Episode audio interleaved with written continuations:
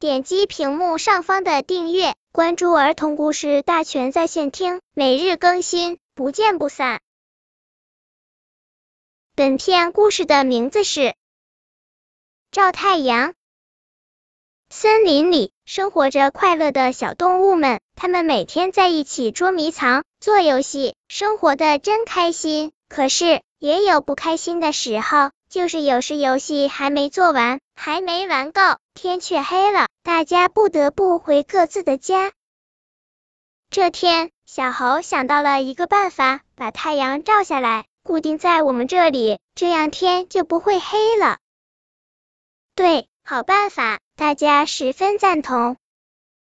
小动物们立即找来绳子，大家编呀编，编了三天三夜，一张巨大的网编成了。有谁去照太阳了？当然要力气大的才行。大家选出二十只身体壮、力气大的杜鹃鸟。二十只杜鹃鸟抓着网向太阳飞去，越飞越高，看不见了。不知过了多久，天空中又出现了二十个小黑点，小黑点越来越近，是二十只杜鹃鸟，真把太阳拉来了。小动物们兴奋极了，小猴和小熊爬到最高最大的树上，把照着太阳的网绑在树梢上。这下森林里永远是亮堂堂的，小动物们开心的做起了游戏，不会天黑，想玩多久就玩多久。可是玩着玩着，大家觉得又累又困。土拨鼠大爷说：“你们已经连续玩了二十四个小时了，该休息了。”不，那样太阳不是白拉来了？小动物硬撑着继续玩。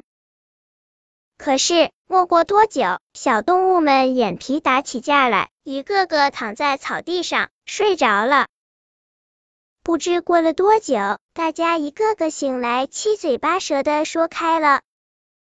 松鼠说：“这样永远是白天，真不习惯，花草树木也没办法生活。”一只从大山那边飞来的喜鹊说：“大山那边的动物们没了太阳，永远生活在黑暗中，都没法生活了。树木没了阳光，也都停止生长了。”小动物们傻了眼。小猴说：“有这么严重呀？”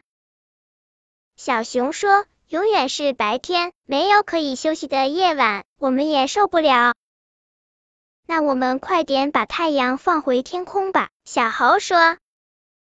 小猴和小熊爬上树，解开网，太阳很快就向天空飞去。